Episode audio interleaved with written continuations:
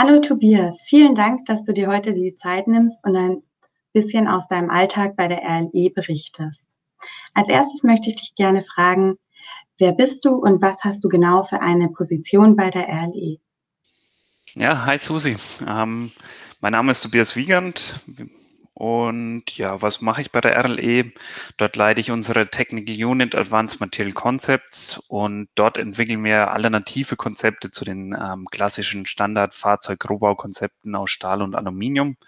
Und ja, aktuell sitze ich jetzt ja gerade in meinem äh, Podcast-Studio alias Homeoffice äh, in der Dachgeschosswohnung.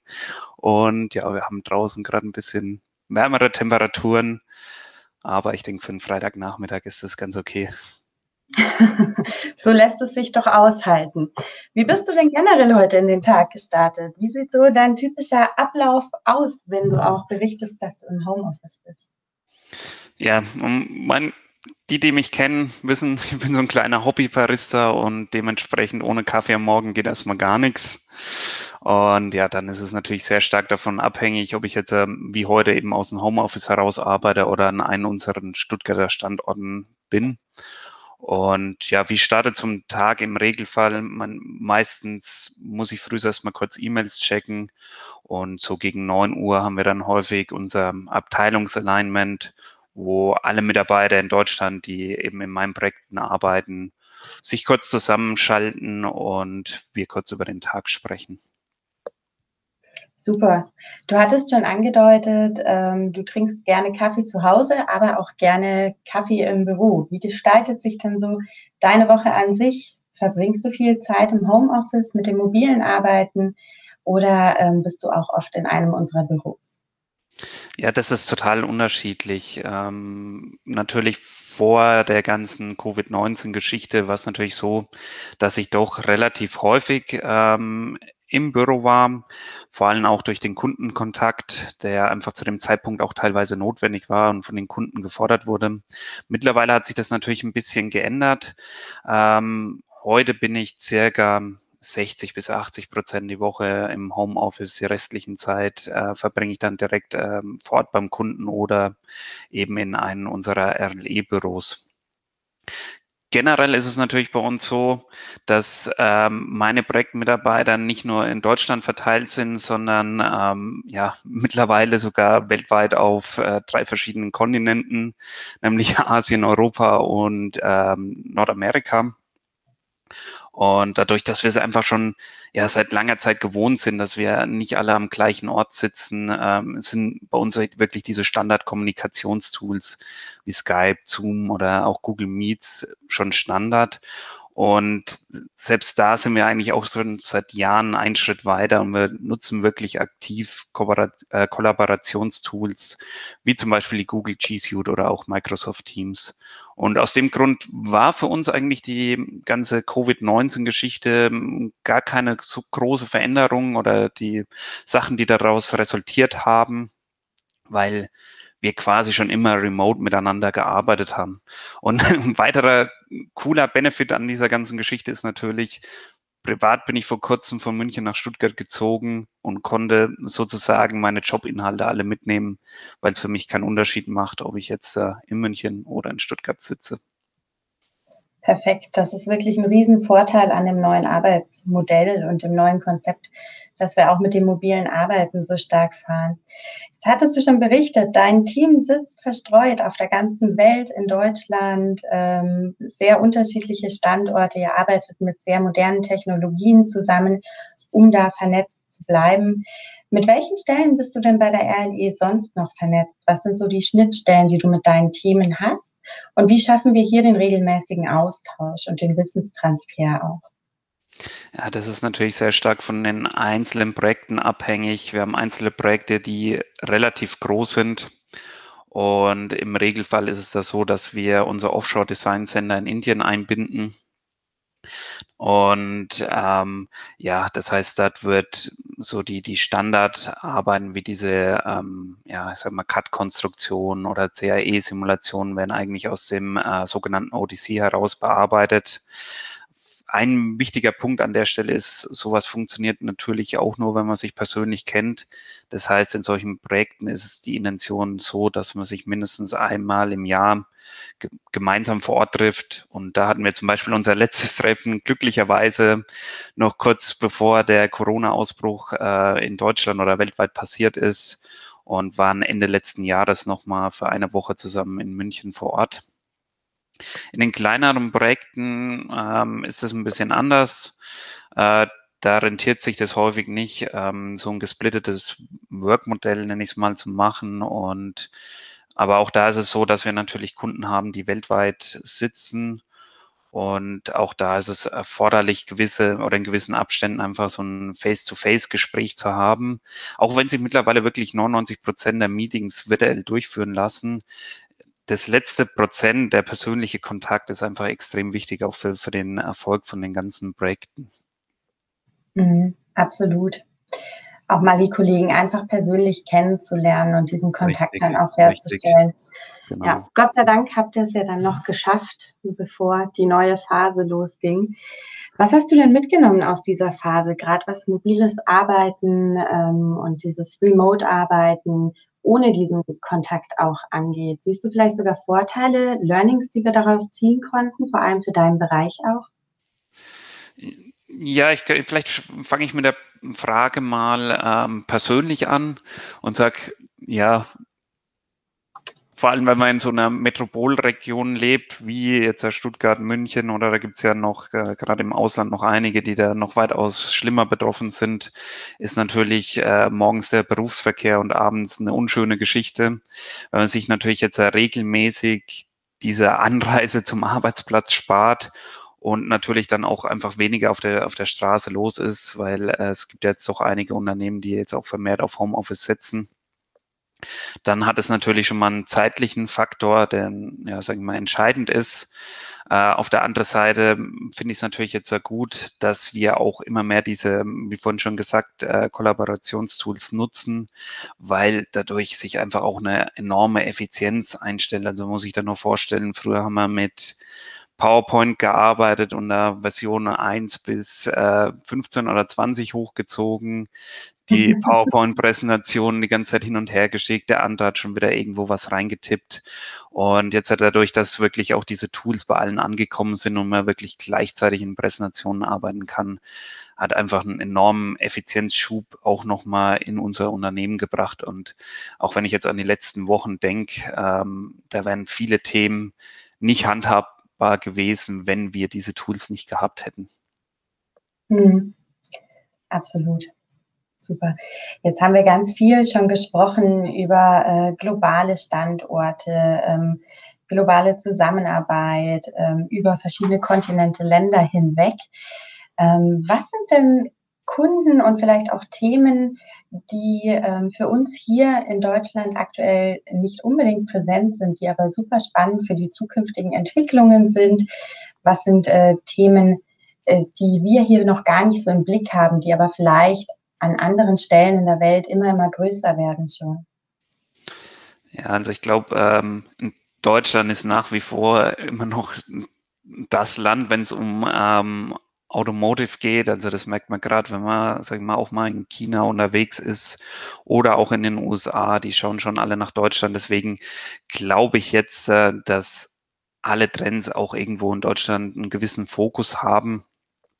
Es gibt natürlich mittlerweile Bereiche, also gerade wenn ich an das autonome Fahren denke, wo vielleicht einige Länder uns einen gewissen Vorsprung haben oder auch an die, bei den E-Fahrzeugen, wo China ordentlich pusht. Auf der anderen Seite ist es natürlich ähm, so, dass es ja gewisse spezielle Trends gibt, gerade jetzt in meinem Bereich, wenn man sich mit Materialien ähm, ja, befasst. Und wie gesagt, ich glaube jetzt ja nicht, dass in Deutschland keiner die auf dem Fokus hat. Vielleicht hat jeder die noch nicht so ganz auf dem Fokus. Also ein Beispiel ist zum Beispiel Composites, ist zwar in aller Munde, man spricht aber auch immer drum, okay, gewisse Qualitätsprobleme oder zu teuer. Ich bin aber der Meinung, da wird sich in den nächsten Jahren einfach viel bewegen, weil wir einfach unsere Fahrzeuge leichter machen müssen. Da spielen gewisse Kriterien rein, nicht nur diese CO2-Ziele, die es einfach zu erfüllen gibt. Ähm, gerade im ja, bei den E-Fahrzeugen müssen wir dramatisch das Gewicht reduzieren, weil da einfach diese Gewichtsspirale um einiges höher ist. Und ich glaube, es ist einfach viel kosteneffizienter, dort ja, gewichtsärmeren Autos zu bauen, äh, weil dadurch einfach die Reichweite von den Fahrzeugen größer wird, beziehungsweise man sich einen Anteil von den ähm, doch schweren Batterien spart. Und dementsprechend ist Composites einer meiner Themen. Aber wir arbeiten zum Beispiel auch mit der Firma Henkel sehr intensiv zusammen. Kennt man jetzt auch vielleicht eher aus dem Bereich Consumer Goods. Also gehören Firmen wie zum Beispiel Schwarzkopf ja dazu. Oder auch jetzt, wenn man sagen wir, eher Handwerker ist, dann kennt man vielleicht auch die Firma Loctite, also Klebstoffe. Und das ist eben eins der Themen äh, der Firma Henkel. Und dort entwickeln wir zusammen mit der Firma Henkel gewisse äh, oder sogenannte Strukturbauteile. Das heißt, das sind, kann man sich vorstellen, ein, ja, ein Plastikbauteil mit einem integrierten Strukturschaum, der dann eben expandiert während der Fahrzeugherstellung. Und mal so einfach eine schöne Leichtbaulösung und äh, spart so einiges an Gewicht im Fahrzeug. Super dann ist auf jeden Fall äh, das Thema Gewichtsreduzierung vor allem bei EE-Fahrzeugen ein Thema, das äh, uns und auch deinen Bereich in den nächsten Jahren stark beschäftigen wird. Was sind denn sonst noch ähm, Themen, die aufkommen könnten, auch wenn das vielleicht große Träume oder Visionen sind, die aktuell noch nicht unbedingt greifbar sind? In welche Richtung könnte sich alles entwickeln, vor allem bezogen auf den Bereich äh, Advanced Materials auch? Also mm, die Frage ist natürlich äh, schwer zu beantworten. Das ist eine große Glaskugel. äh, ich glaube, wir haben wirklich, also sind wirklich auch gerade spannende Zeiten, in denen wir leben und ich bin auch dankbar dafür, weil wir so eine Themendiversität einfach auch haben und ist natürlich auf der einen Seite für viele schwierig, bei den ganzen neuen Themen noch mitzukommen. Auf der anderen Seite bietet es natürlich viel Potenzial und jeder kann sich seine Themen rauspicken. Ich denke, Digitalisierung wird eins der großen Themen der nächsten Jahre sein. Auch, also da entstehen gerade viele Sachen, was für viele vielleicht noch gewisse Art äh, Rocket Science oder Zukunftsmusik ist, wo ich glaube, dass das schneller einfach eintreten wird, als viele glauben. Und äh, natürlich Digitalisierung ist dann auch felderübergreifend. Das heißt, man kann da natürlich auch mit ähm, künstlicher Intelligenz neue Materialien entwickeln und so weiter. Ähm, daneben gibt es noch ein zweites großes Themenfeld und zwar diese ganze Funktionsintegration, dass man einfach sagt, man hat ein Bauteil, wo man früher drei, vier Bauteile hat und versucht, verschiedene Funktionen eben oder die einzelnen Bauteile, die ja jeder eine einzelne Funktion mitgebracht haben, in einem Bauteil zu integrieren. Man kann sich das recht einfach vorstellen beim 3D-Druck. Ich glaube, da ist es in jedem schon bewusst, dass sowas äh, möglich ist. Aber gerade auch wenn man Richtung Chemie denkt, sind da noch viele Sachen möglich. Mhm. Das sind ja alles ganz viele verschiedene spannende Themen, wofür wir natürlich auch ähm, ja, eine große Diversifikation in unserer Mannschaft dann auch brauchen, in unseren Teams, die diese Themen gemeinsam mit uns angehen. Ähm, deswegen denke ich, ist es sehr schwer zu spezifizieren, äh, welchen Bilder, Bildungshintergrund die Kollegen haben, mit denen wir künftig arbeiten werden. Die kommen natürlich aus ganz vielen verschiedenen Bereichen. Hm, was ist dir denn bei künftigen Kollegen wichtig, wenn wir jetzt mal nicht von dem fachlichen Hintergrund sprechen, sondern von der Einstellung, dem Drive, alles, was ähm, dort eben bei den Soft Facts noch mit reinspielt? Genau, zwei Themen. Einer hast du eigentlich schon direkt angesprochen, Diversität. Ich meine, wir haben jetzt schon viel von internationalen Projekten gesprochen, dass man natürlich dann, äh, äh, sagen wir mal, mit anderen Kulturen zusammenkommt, ist selbstverständlich. Das heißt, ich versuche auch mein Team möglichst divers aufzustellen. Und ähm, man muss natürlich dann auch die gewisse Offenheit gegenüber anderen Kulturen mitbringen. Und an der Stelle will ich auch nochmal, sag mal, unsere weiblichen, hoffentlich zukünftigen Kollegen, ähm, ja, nochmal ein bisschen Mut zu sprechen. Traut euch auch, euch zu bewerben. Ich glaube, wir haben noch viel zu wenig Frauen, ähm, gerade bei uns in der Branche. Also traut euch da. Das ist ein, ein was, was mir wirklich sehr am Herzen liegt. Und dann das zweite ist, wir haben es ja gerade schon gesagt, es entstehen gerade so viele Themen Und ich erachte es einfach für besonders wichtig, dass Leute einfach ja wirklich intrinsisch getrieben sind, sich neue Themen und äh, neue Fachbereiche einfach anzunehmen, sich da einzulesen, sich selber Gedanken dazu zu machen. Und das ist mir persönlich sogar wichtiger als ähm, Erfahrung. Also das ist für mich eigentlich der, der Kernpunkt. Mhm. Es gibt es sicher auch immer wieder ähm, Kandidaten, die noch am Anfang ihrer Berufslaufbahn, am Anfang ihrer Karriere stehen. Was äh, würdest du empfehlen? Was sind gute Strategien, um sich persönlich und fachlich weiterzubilden? Auch ein bisschen auf Eigenverantwortung. Ähm, was empfiehlst du da vielleicht? Ja, ich meine, ich glaube, einer der, der, der aktuellen Trends sind ja solche sogenannte äh, Micro-Degrees. Das heißt, man geht eigentlich weg von diesen klassischen ähm, ja, Studiumsausbildungen, die jetzt ja definitiv alle nicht verkehrt sind. Aber wir haben es ja auch gerade schon gesagt, okay, die, diese Kugel dreht sich einfach immer schneller. Es gibt immer neuere Themen. Und äh, man spricht ja immer davon, sich täglich weiterbilden zu müssen. Und ich glaube, genau dahin geht eigentlich auch die Zukunft. Und es gibt auch immer mehr Plattformen, wie zum Beispiel jetzt LinkedIn, wo ich wirklich einzelne kleine Trainings machen kann, die manchmal nur wenige Stunden gehen oder wenige Tage.